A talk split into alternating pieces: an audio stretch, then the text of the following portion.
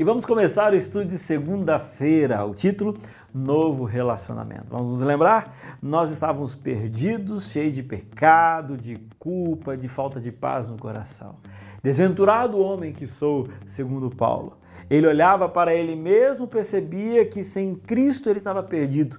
Ele percebe que mesmo com Cristo, de vez em quando, ele dá uma resvalada, mas isso vai tirar do coração dele a paz, a tranquilidade, a certeza da salvação? Se olhar para os seus próprios atos, é perdição total e completa. Mas se a gente olha para Cristo, aí existe paz, existe alegria e existe esperança. Agora, percebe só uma coisa. Quando a gente aceita Jesus, ele não nos torna justos, ele nos declara justos. E aí, mais um detalhe que é muito importante a gente lembrar.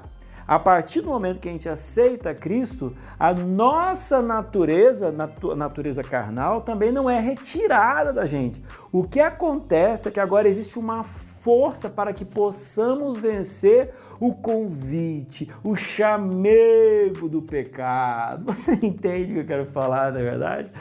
Olha, esse negócio de falar assim, não, porque o pecado não presta, isso é verdade. Agora, falar assim, não, o pecado é ruim. Gente, o pecado, muitas vezes, ele traz alegria, mesmo que seja temporária. Agora, a gente tem a vontade do pecado? Sim. A gente tem a natureza pecaminosa? Sim. Mas agora, com Cristo, ele começa a nos fornecer forças para podermos vencer o pecado, a natureza pecaminosa. É por isso que muita gente diz assim: não, eu me converti, mas Deus tem que me aceitar do jeito que eu sou. Deus te aceita do jeito que você é, mas a partir do momento que você aceita Cristo, começa um processo de transformação.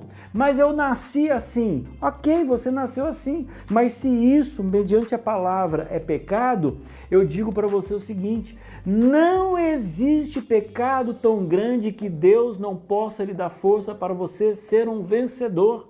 Você precisa entender isso. Você não precisa ficar confortável nos braços do pecado, mas você tem que correr para os braços do Senhor que te livra do pecado. E de onde que vem esse poder? Olha só, Romanos capítulo 8, versículo 11, na Bíblia a mensagem no finalzinho diz assim, olha: Com seu espírito vivendo em vocês, o corpo de vocês será tão cheio de vida quanto o de Cristo. Não existe desculpa para o pecado quando se está em Cristo. Cristo venceu o pecado. Em o nome dele, você e eu também podemos vencer.